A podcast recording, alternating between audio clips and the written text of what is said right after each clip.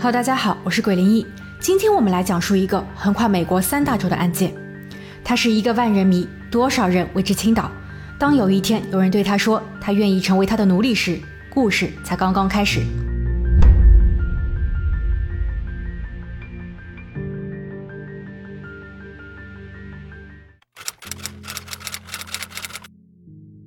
一九九八年四月十四日晚上十一点二十二分，正在巡逻的警员收到了一条简讯，有居民报警，在科西卡纳地区听到了连续枪响。警员驱车赶往了现场，马路上空无一人，一辆白色的轿车停放在路中央，车子并没有熄火，驾驶座的前门半打开着。绕过车头去到车尾，一个男人正躺在地上，他已经没有了呼吸，身上有多处明显的伤口。衣服上夹有一块名牌，上面写着“托比”。警员立马联系了探员、法医。当执法人员正在对周边进行勘查取证时，一辆途经的汽车停了下来。车主理查德慌张地下了车，他走向警员询问情况。探员说：“这里刚刚发生了人员伤亡。”当他看到出事车辆时，他似乎有些冷淡地说：“自己认识这辆车，车主叫托比，是自己的室友。”当天晚些时候，托比外出购买药物，因为他女友的孩子生病了。但是他在离家的一小时后仍然没有回家。他的女友辛西亚开始担忧，因为从家到药店只有十分钟的车程，而且托比并没有携带手机。于是辛西亚叫醒了正在熟睡的自己，他让他帮忙外出寻找托比。探员并没有多说什么，只是要求理查德带路，他们想与辛西亚聊一聊。当辛西亚听到这一噩耗后，非常激动，他撕心裂肺地哭泣着。稍有平复后，他叙述了托比失踪前的行为，这与刚刚理查德所说的完全一致。探员随后去到了他女儿的房间，女儿并没有睡着。探员询问妈妈是否一直在家陪着你，女儿点了点头。似乎这是一次意外的袭击，但探员对理查德起了疑心。这家人的合租方式与当地相对保守的民风不同，貌美如花的辛西亚与两位壮年男子同居，这不免让人联想到复杂的三角恋情。探员要求理查德在次日下午到警局配合做笔录。第二天一早，探员走访了托比的亲友。托比出生在科罗拉多州，他在一个叫拉马尔的城市长大。高中毕业后，当同学们都去到大学进修时，他直接选择了工作。白天他会去到一家汽修厂做工，晚上则去到欧博酒吧做保安。在他遇难的三年前，也就是一九九五年年初，他遇到了自己的女神。当时他正在汽修厂做工，新西亚前来修车。辛西亚的美貌一下子吸引住了他，他尝试邀请女神晚上去到酒吧。令他激动的是，辛西亚真的在那晚现身了。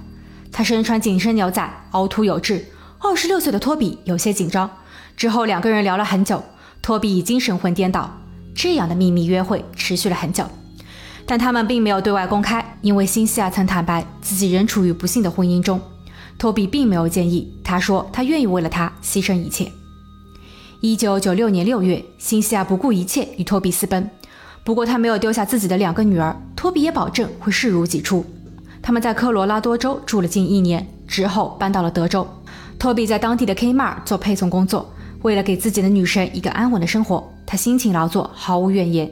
闲暇时，他会带着辛西亚外出涉猎。辛西亚说，他想拥有自己的手枪，他非常喜欢这种感觉。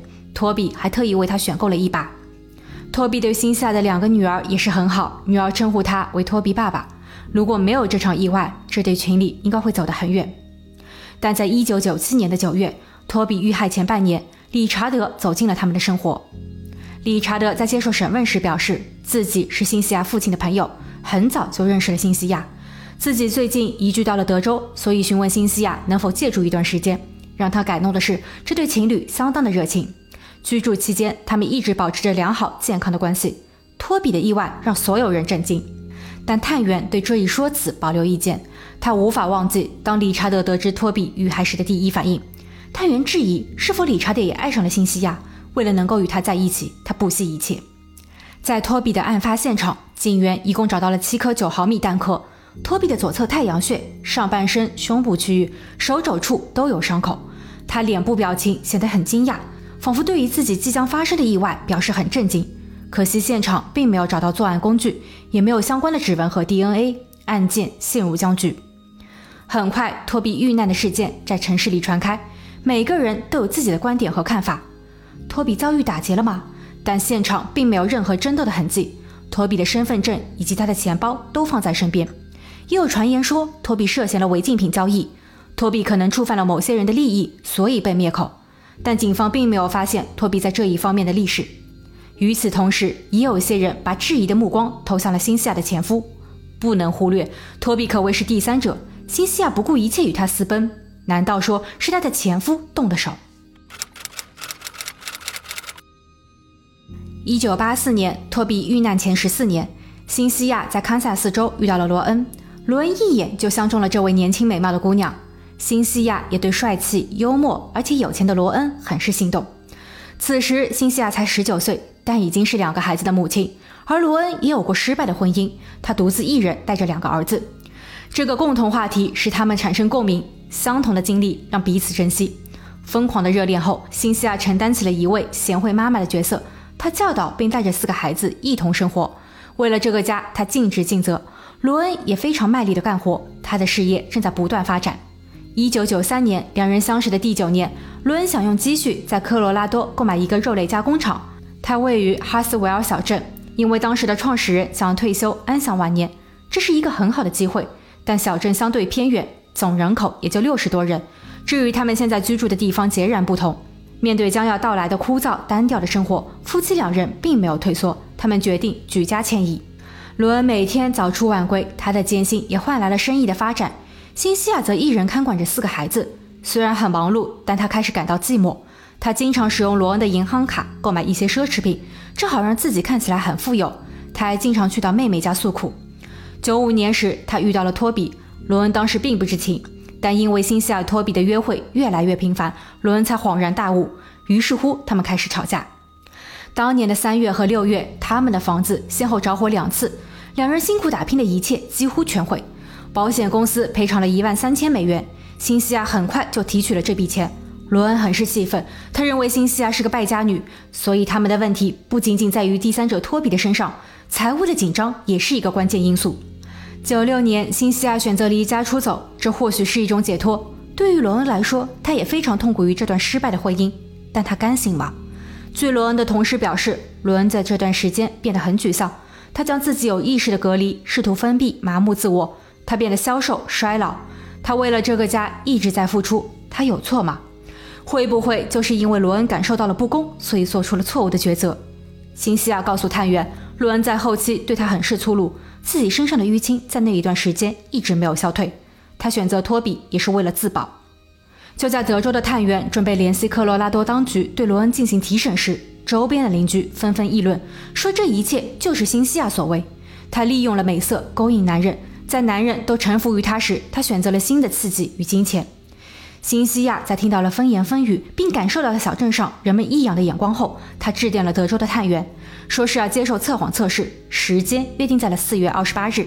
但谁都没有料到，戏剧性的一幕即将发生。一九九八年四月二十一日，托比遇害一周，一个叫比利的男子致电了科罗拉多警方，他称自己曾与托比在酒吧一起做过保安。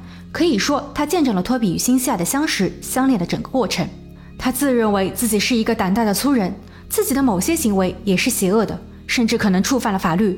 但有一件事情让他感到惶恐。比利回忆说，托比非常迷恋辛西亚。当辛西亚叙说着自己与丈夫的不幸时，托比感到气愤。辛西亚曾不止一次暗示过，要是自己的丈夫罗恩发生了什么意外就好了。但老实的托比似乎并没有听明白其中的意思。九五年的六月，辛西亚找到了比利。她告诉比利，希望比利能够在丈夫罗恩的工作地让他发生意外。她事先给了比利一万的定金，并承诺在完事一周后会兑现另外的一万美金。比利跟踪了罗恩数周，他想着，如果罗恩真的是个伪君子，并对自己的老婆动了手，那他一定会将他解决。但比利发现罗恩的生活非常简单，恰恰相反，辛西亚一直在挑事。比利不想伤害一个无辜者。但又害怕事情败露后，辛西亚会找人解决自己，所以他连夜带着钱逃到了他州。在逃亡前，他还特意嘱咐托比一定要小心这个女人。但如今悲剧再次发生。科罗拉多州的警方在听了比利的叙述，并调查了罗恩后，发现罗恩的为人似乎并没有像辛西亚所说的那么恶劣。他的亲朋好友都不曾发现他有任何的出格行为。比利的说辞应该是可信的。因为除了新西亚转给比利的一万美金转账记录外，新西亚在当年还特意给罗恩购买了二十五万的保险。发生意外时，主要受益人新西亚可以获得双重赔付。警方还发现，他们在科罗拉多的房子先后着火两次。第一次，根据保险公司的文件显示，火灾是由电路问题引发的；而第二次并没有查明真相，保险公司也拒绝赔付。科罗拉多警方将手中的资料分享给了德州探员，探员立马联系了新西亚在德州的保险代理人。结果不出所料，在托比出事前不久，新西亚给托比购买了十万保单。而几乎是在托比意外发生的同一时刻，新西亚立马提出了理赔，这明显就是此地无银三百两。现在警员已经确认了头号嫌疑人，在他们深挖了新西亚的背景时，另一件蹊跷的事情接踵而至。一九六五年出生的新西亚是家中三个姐妹中最大的一个，生父是拍卖师，买卖古董，生母在当地的餐馆打工。在新西亚很小的时候，父母离异，新西亚跟着妈妈去到了堪萨斯。不久后，妈妈改嫁了他人。新西亚并不喜欢继父，但继父非常有钱。他在八二年时参加了继父组织的小型聚会，在聚会上，他偶遇了莱斯利。自己的豪放与莱斯利的内敛正好形成了互补。新西亚告诉莱斯利自己非常喜欢他，莱斯利害羞地笑了，两个人的关系迅速升温。而当年在与莱斯利交往前，新西亚其实已经怀上了他人的孩子。莱斯利并不介意，无论别人如何规劝，两个年轻人都义无反顾。他们生下了第一个女宝宝，随后的一年又有了属于自己的孩子。在他们都过了法定年龄后，领取了结婚证。但这种你侬我侬的浪漫并没有持续太久。初恋两年后的一九八四年，新西亚结识了罗恩。一九八六年时，新西亚与第一任丈夫莱斯利离婚，她带着两个孩子搬入了罗恩家。但她与莱斯利并没有断绝来往，她会定期带着两个女儿去看望莱斯利。每一次，莱斯利都翘首企盼。对于她来说，孩子是他们的纽带。这样的特殊关系持续了十年。一九九六年九月，托比遇害两年前，莱斯利的尸体被发现。说来这件事情也很奇怪，莱斯利在当年的八月二十二日去到酒吧喝酒，在与美女调酒师聊天时，接到了一位神秘女子的来电。他并没有说什么，立即拿包走人。第二天，他并没有去上班，其家人报了警。他们寻找了堪萨斯每一个可能的角落，但一无所获。九月，堪萨斯警局收到了一封神秘来信，信件中提及了莱斯利的下落。警方根据信中的地址去到了那片区域，还真的发现了漂浮在水面上的莱斯利。法医给出的原因是溺水，头部有创伤，但直到现在都没有找到任何的嫌疑人或者是物证。而现在想来，整个过程非常诡异。探员认为有必要要将当年的信件送往法医实验室做进一步分析。让我们把时间拉回到一九九八年托比一案。一九九八年四月二十八日，新西亚淡定地走进了警局。德州探员询问了关于托比·罗恩的一些相关问题，新西亚一一答复，但测谎仪的结果显示他没能通过。新西亚开始忐忑时，德州探员邀请了另外两名探员进入了审讯室。那两个人，一个来自于科罗拉多，一个来自于堪萨斯。新西亚知道要出大事了。虽然表面上他仍然坚持自己无罪，在他被审讯的同时，另一组警员对理查德那位与他同住在一个屋檐下的男子再次提审。警员告诉理查德，新西亚刚刚已经招供，所有的一切都是理查德一人所为。理查德开始变得焦虑，他告诉警员，这个女人不干净。托比遇害是两个人共同策划的。正巧那天，新西亚的女儿不是，他们借口让托比外出买药的机会，在公路上拦截了他的车。正当托比莫名其妙的下车，走到车尾，准备质问拦截他的人时，新西亚的武器对准了他。他非常的惊讶，但为时已晚。为了确保他已经彻底离世，理查德还特意在他的太阳穴上补上了一枪。他们想等到事情稳定后离开德州，带着两个女儿去到新的地方重新开始。但现在恐怕两个人的下一个目的地。都是监狱。由于德州的法律有规定，同案犯的证词不能用于定罪，所以当局只是将理查德判了六十年。对于新西亚无可奈何。科罗拉多州当局决定在当年五月以蓄意谋杀前夫罗恩为由将新西亚逮捕。辛西亚哭了，但绝不是忏悔。这一恶行换来的是在科罗拉多州的二十三年监禁。一九九八年九月，堪萨斯的探员收到了关于莱斯利事件中信件的检验结果。信件中提取的指纹，这属于辛西亚的。探员猜测，他之所以写这封信，是因为如果莱斯利的下落没有被人发现，那辛西亚将无法从社会保障部收取到两个女儿的抚养费。但由于没有再多的人证物证，当局也很难向他起诉。莱斯利的案件一直处于未解决状态。一九九九年四月，监狱中的一名囚犯向上级汇报，与他在同牢房的辛西亚太过思念女儿，可能出现了幻觉，将自己当做了他的孩子。他对自己说出了托比爸爸的最后一幕，因为他已经不再爱托比，为了钱他动了手。辛西亚希望女儿能够原谅自己的作为，而这段陈述让托比一案再见光明。在德州的法庭上，辛西亚矢口否认。辛西亚的律师质疑囚犯的供述，称那个人是为了提前想被释放，博取关注度，从而编造谎言。而对于共犯理查德的证词，律师表示，他在与辛西亚同住时，曾对其两个女儿图谋不轨。他曾在半夜去到他们的房间，借用说晚安、吻别为由接近姐妹，所以这样的恶魔，其证词的可信度很低。陪审团成员对此有些迟疑。当休庭等待陪审团的结果时，辛西亚的心理防线接近崩溃，他提出了认罪协议。最终，检察官中断了庭审程序，以六十年的监禁结束了托比一案。在新西亚被关的日子里，一对住在堪萨斯的老夫妻寄给了警方一封信。他们的儿子在八二年时因为在车内一氧化碳中毒而亡，而当时他刚与新西亚分手。老人们心如死灰，不想再惹事端。但当他们看到新西亚的案件时，他们意识到儿子的过世可能不是突发事件，因为当年他们在儿子的卧室中找到了一封来自于辛西亚的信，信中表示辛西亚希望他的儿子能够为他解决自己的继父。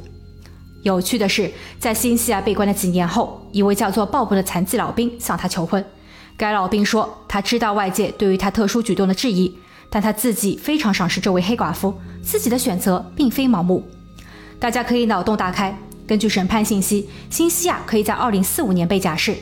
他与老兵是否会有续集？新的剧情又将如何？欢迎大家留言讨论。我们下期见。